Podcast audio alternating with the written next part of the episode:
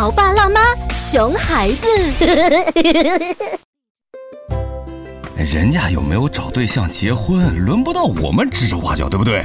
哎呦，知道知道，我不就跟你说说嘛，是不是有毛病还另说呢？哦，马上进人家家门了。哦，新年好，新年好，今年生意还不错吧？宝贝儿又长高啦，给姨奶奶看看。哎呦，长得真好。倩倩，出来打个招呼。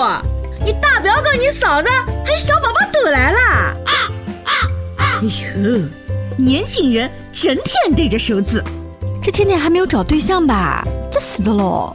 可不是嘛，急死我喽！你们单位有好的，给他留意啊。哎，不讲不讲不讲了，要不然他又跟我甩脸子。大表哥好，嫂子好。啊，你就是那个到现在没嫁出去、有毛病的小姨吗？我看你挺好的呀。有请九八八故事广播《潮爸辣妈》特邀嘉宾顾旭老师。成人世界的八卦会极大的吸引小孩子的好奇心，往往一句不经意的闲聊都会让小孩子联想翩翩，但这种联想也很容易会在小孩子的内心世界形成冲突。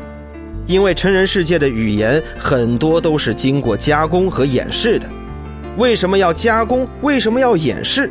大人却没有告诉孩子，所以童言无忌的同时，也暴露了父母和孩子之间的沟通出现了问题，需要家长重视孩子内心渴望进一步了解这个世界的需求，耐心地告诉孩子为什么要这样八卦。更多育儿故事和经验分享，请关注微信公众号“潮爸辣妈俱乐部”。